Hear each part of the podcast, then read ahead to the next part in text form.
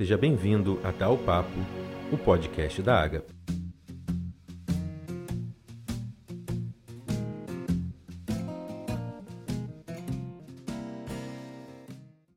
Olá, gente linda, tudo bem? Nós estamos de volta. Essa é a quarta temporada do podcast Dá o Papo, o podcast da Agape.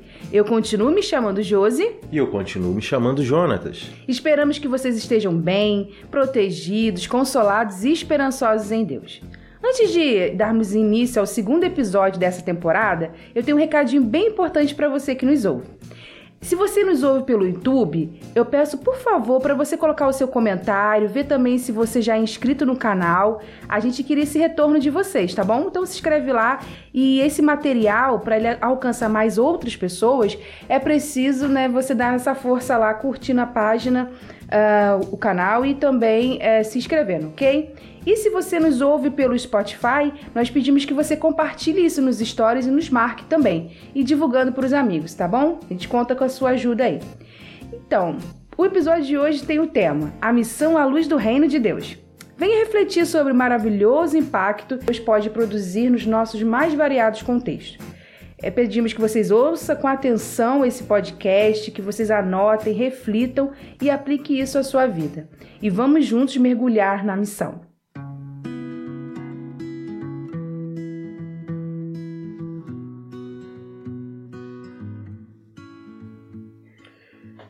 Bom, para falarmos do reino de Deus, antes de qualquer coisa é preciso voltarmos a três pontos importantíssimos a respeito da fé cristã. Então, o primeiro ponto, a gente precisa refletir sobre a criação. A gente já falou algumas coisas no primeiro podcast dessa temporada, mas é importante ressaltar que o que Deus cria, Ele cria de forma perfeita, de forma é, em completa harmonia.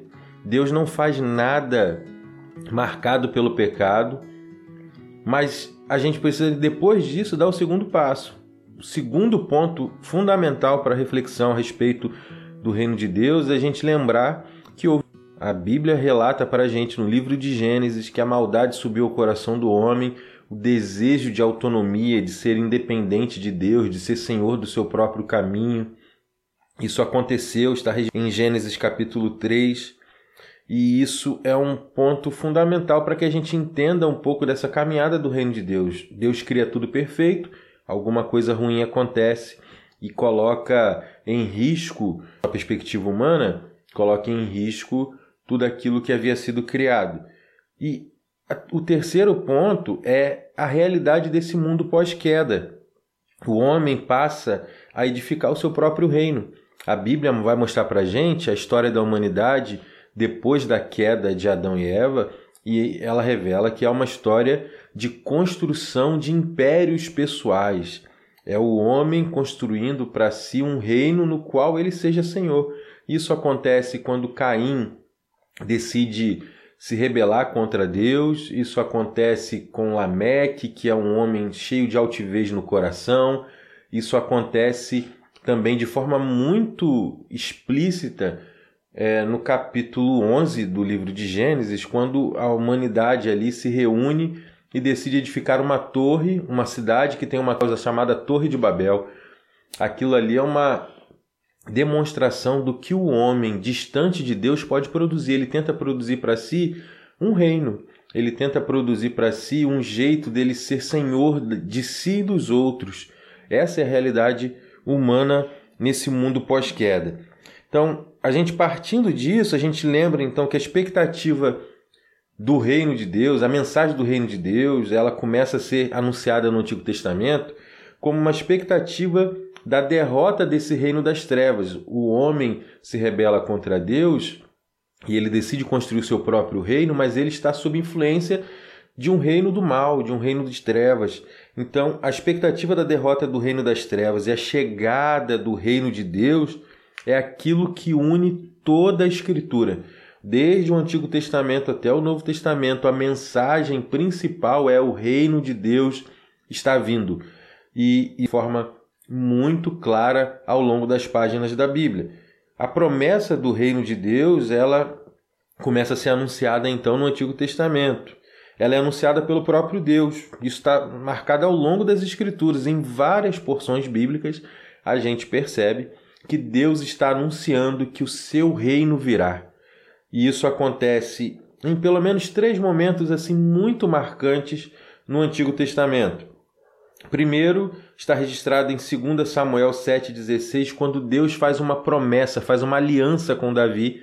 Davi tinha colocado no seu coração o desejo de edificar um templo, uma casa de oração a Deus, e Deus então diz que ele não, mas que o seu descendente faria isso.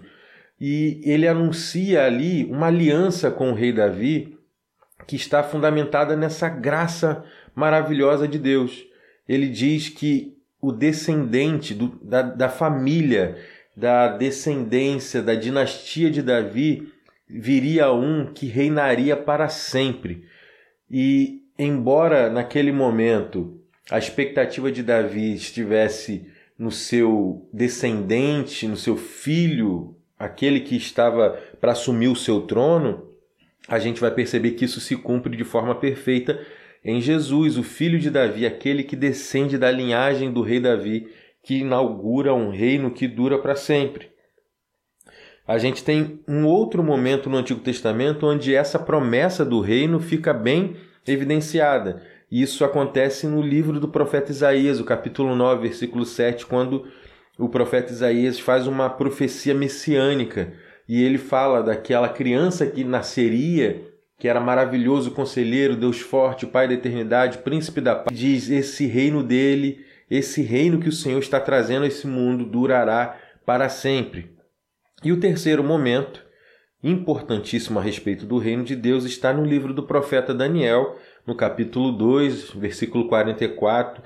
Daniel está interpretando um sonho do rei Nabucodonosor, o rei da Babilônia, lembrando que nesse momento o reino do sul, Judá, está cativo na Babilônia. Daniel foi levado cativo para aquele lugar e agora ele serve no palácio do rei Nabucodonosor e ele é chamado para interpretar um sonho do rei.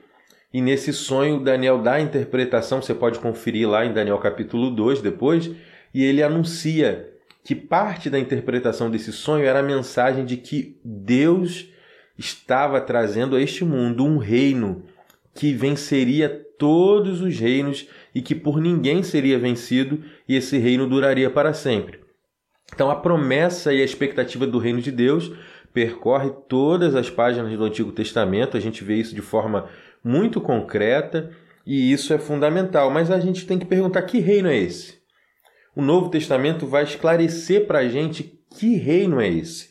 Esse reino é o domínio de Cristo sobre todas as coisas. Lembre-se que Deus cria a humanidade, Deus cria o mundo para que a humanidade vivesse em harmonia num mundo perfeito e em adoração e em obediência a esse Deus que é rei, que é senhor de tudo e de todos. Mas o homem decide caminhar o seu próprio caminho, decide edificar para si o seu próprio reino, está agora sob influência do reino das trevas e a mensagem do reino de Deus é que o domínio de todas as coisas será colocado nas mãos de Cristo Jesus. Essa é a mensagem do reino de Deus. Isso fica muito evidente no Novo Testamento. E onde que a gente encontra isso, então, para que a gente possa perceber de forma é, mais didática possível? Em primeiro lugar, a gente encontra isso na pregação de Jesus, em Marcos capítulo 1, versículo 15 ele diz o seguinte: o tempo está cumprido, o reino de Deus está perto, está próximo, o reino de Deus chegou. Arrependam-se e creiam no Evangelho. Essa é a mensagem do reino de Deus. Jesus chega depois do seu batismo, ele chega anunciando uma mensagem a respeito do reino de Deus. Jesus fala do reino de Deus em muitos momentos, em muitos momentos. Ele conta as parábolas do reino quando você olha isso em Mateus capítulo é, 13, 14, ali a gente percebe que Jesus está contando as parábolas estilo de vida à luz do reino de Deus, como que é a chegada, a inauguração desse reino de Deus, como que ele alcança a vida do homem, da gente comum. E a gente percebe então que a pregação de Jesus é uma pregação a respeito do reino de Deus.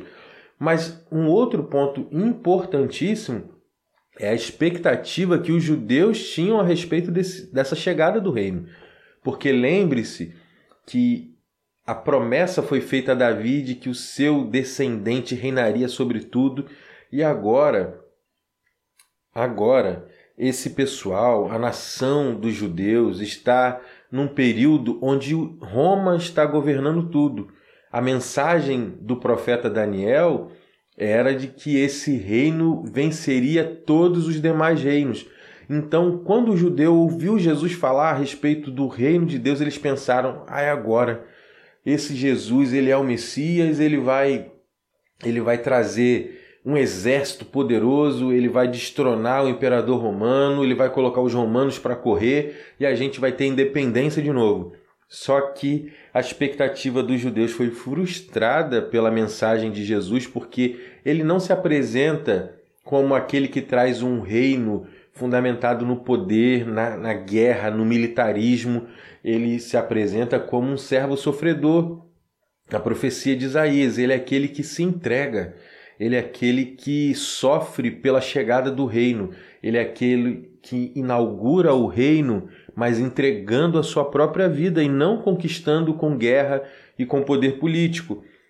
A ideia de Jesus, a mensagem de Jesus que frustra os judeus é ele não assentar nos palácios, ele vem para se assentar no coração de cada homem que reconhece o seu pecado e se achega a ele com verdade e arrependimento.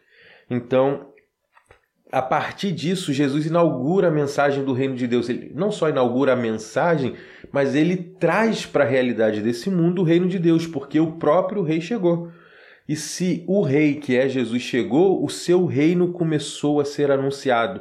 Esse reino começou a se espalhar. Nas palavras de Jesus, nas parábolas de Mateus, o reino é como uma semente que cresce sozinha, ou nas parábolas de Marcos, capítulo 4, é como a menor das sementes, que vai se tornar uma grande e bela árvore. Então, a expansão do reino de Deus é a realidade que Jesus anuncia através da sua pregação e da sua vida. E aí a gente precisa pensar o seguinte: se Jesus trouxe esse reino, por que, que ainda existe tanta coisa ruim nesse mundo? Por que existe tanta injustiça? Por que existe tanto pecado? Por que existe tanta maldade? Por que existe tanta desigualdade? Por que, existe tanto sofrimento nesse mundo? Porque a Bíblia vai pra, apresentar para a gente uma tensão a respeito do reino de Deus. O reino de Deus chegou, mas ele ainda não está manifesto de forma completa. Isso é o que a teologia chama de atenção do já e ainda não. Jesus já trouxe o reino, mas ele ainda não chegou de forma completa. Ele ainda não se estabeleceu sobre todas as dimensões da vida. E onde que o reino de Deus já está?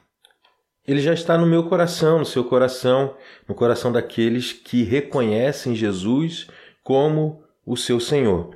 Então, essa é a mensagem do reino de Deus. Jesus nos traz essa atenção. Então, o reino de Deus já chegou, mas ele ainda não chegou de forma completa. E quando será essa chegada absoluta e final do reino de Deus? Quando Jesus vier nos buscar. Até que esse momento chegue, o reino de Deus está em pleno crescimento. Ele é como fermento que a tudo que toca transforma, faz a massa toda levedar, segundo as palavras também do próprio Jesus. Então aqui a gente precisa perceber que existe essa tensão. O reino de Deus já chegou, mas ele ainda não chegou completamente.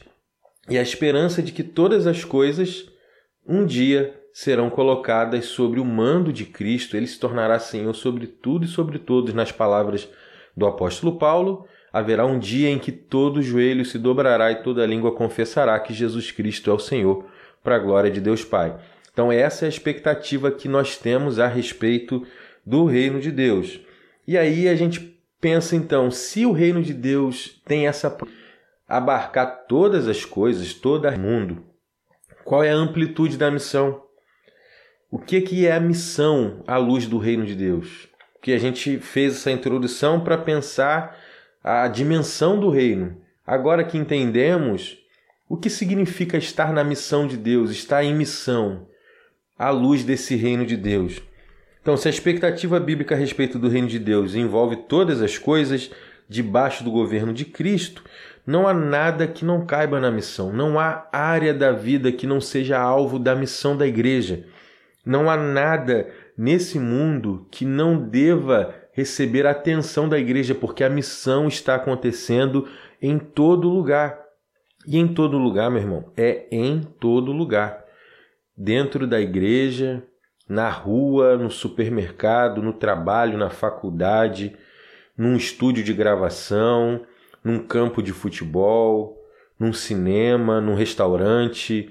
É, a missão de Deus está acontecendo em todo lugar. E cabe a nós nos envolvermos com essa missão que tem muitas facetas, tem muitos desdobramentos. A gente, é, por muito tempo, a gente viu muitas comunidades, muitas igrejas, a cultura da igreja é, se concentrar naquilo que acontece dentro do templo. Já passou da hora da gente mudar essa perspectiva, porque a missão de Deus acontece em todo lugar. Em todo lugar. E por isso que nós precisamos de cristãos envolvidos com a missão de Deus em todo lugar. A missão da igreja está diretamente ligada a todas as coisas da vida. Então, está envolvida com a educação de filhos, está envolvida com serviço de ministérios na igreja local, gente que canta, gente que trabalha com crianças, está ah, envolvida na, na realidade de termos cristãos envolvidos com a ciência, gente trabalhando no laboratório, desenvolvendo vacinas, fazendo pesquisas, avançando é, no campo do conhecimento.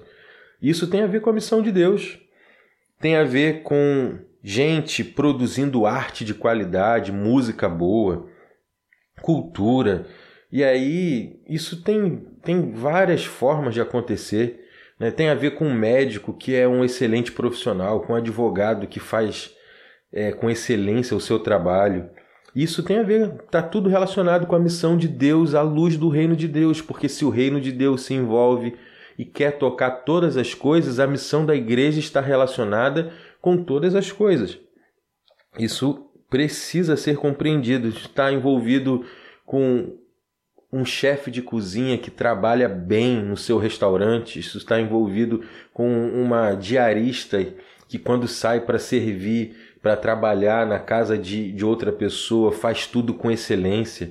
Isso tem a ver com o açougueiro do mercado que, quando vai cortar a carne, faz aquilo com destreza, que faz sem tentar é, tirar benefício, é o trabalhador que faz o seu trabalho com excelência porque ele sabe que o que ele faz ele não faz a homem, simplesmente ele faz ao próprio Deus. Tem a ver com cristãos na política, mas não aquele crente que vai para lá usando o nome de Deus para se eleger, não. Isso aí é, isso é falta de, de, de respeito, isso é falta de caráter. Mas é aquele cara que vai servir população, pelo bem comum, gente compromissada com a sociedade. Isso tem a ver com a missão do reino de Deus. Então não há nada que não caiba na missão do reino de Deus. Aí talvez você pense assim: ah, mas eu não consigo cantar. Eu não sei cantar, mas eu, eu tenho meu restaurante. Então trabalhe no seu restaurante como quem serve a Deus. Faça tudo o que vier à sua mão como quem faz a Deus. Ah, eu não sei pregar, eu não, eu não sou bom em ensinar crianças, mas eu tenho uma inclinação muito grande em levantar, arrecadar doações para gente que está em necessidade. Isso é missão. Tudo isso está relacionado à missão do reino de Deus. Então, onde fica a igreja local nisso tudo? Onde fica a igreja local nessa postura e nessa posição? A igreja local, nisso tudo, precisa saber que nós somos a comunidade que prega a mensagem do reino de Deus, ou seja, que anuncia que o coração de cada ser trono onde Jesus quer se assentar, porque o reino de Deus é, antes de tudo, é uma mudança de vida. O reino de Deus é, antes de tudo, uma transformação no coração. Não existe sociedade e ambiente transformado se o coração não muda. O problema da humanidade é o seu coração. A Bíblia fala disso e é por isso que o homem precisa entregar o seu coração ao Senhor Jesus. A segunda coisa que nós, como igreja local, precisamos saber é que nós somos a comunidade que traz para o presente, para hoje, as bênçãos futuras do reino de Deus. A Bíblia, no livro do Apocalipse, termina dizendo que quando o reino de Deus se manifestar de forma plena, não haverá mais choro, não haverá mais dor, porque o Senhor enxugará dos nossos olhos toda lágrima. O que é que a igreja precisa fazer hoje, então, enquanto esse dia não chega? Ela precisa ser canal de cura para quem está sofrendo, de consolo para quem está chorando, de solidariedade para quem está vivendo momentos difíceis na sua vida. A igreja é essa comunidade que espalha a justiça do reino de Deus num mundo marcado pela injustiça. A igreja é uma comunidade alternativa que vive na contramão da maneira como esse mundo vive. Isso precisa ser mais do que um discurso, precisa ser um estilo de vida que começa no meu coração quando eu reconheço que Jesus é o meu Senhor e quando eu me lanço nessa missão sabendo que cada ato, cada atitude da minha parte vai contribuir ou vai prejudicar o avanço do reino de Deus. A igreja é também a comunidade chamada a conviver em harmonia com os diferentes, pois sabemos que um dia o juiz julgará cada ser humano, mas quem julgará é o juiz, é o Senhor. O rei desse reino tem capacidade, poder e percepção e sabedoria para julgar com perfeição cada ser humano, mas nós não temos. Não nos cabe julgar, não nos cabe passar pela história da vida das pessoas com palavras de julgamento. O que cabe a cada um de nós é passar pela história da vida das pessoas com amor e misericórdia, porque o reino de Deus já chegou e o reino de Deus está brilhando em mim e em você. Então cabe a nós, como igreja do Senhor Jesus, vivenciarmos um novo estilo de vida para a glória desse Senhor, nos envolvermos com a missão. Então, se não há nada nesse mundo que fique fora da missão de Deus, também não há pessoa nesse mundo que não tenha sido chamada para participar da missão de Deus nesse mundo. Então não importa se você olha às vezes para as coisas que acontecem dentro de uma igreja local e diz: "Ah, eu não sei fazer isso, eu não sei fazer aquilo". Mas Deus, que é o Senhor da missão, que é o rei deste reino, ele é o seu criador. E por isso você precisa lembrar que ele te deu dons, habilidades que você deve usar para a glória do rei para o avanço do reino. Então, o que é que você faz bem? O que é que você tem impulso no coração por realizar? Aplique isso à realidade do reino de Deus. Se você é um bom músico, toque onde quer que você toque, com a noção de que você ali é um canal do reino de Deus naquele lugar. Se você é um bom professor, uma boa professora, anuncie é, o reino de Deus sendo um profissional de excelência. Não se preocupe apenas com o conteúdo, se preocupe com a pessoa e assim a gente vai espalhar o reino de Deus nesse mundo. Jesus nos chamou para a vida, para a vida à luz do reino de Deus, para a vida em missão. E eu convido você a se lançar nessa missão junto com a gente, para que em tudo o Rei seja glorificado, em nome de Jesus, o nosso Senhor. Amém.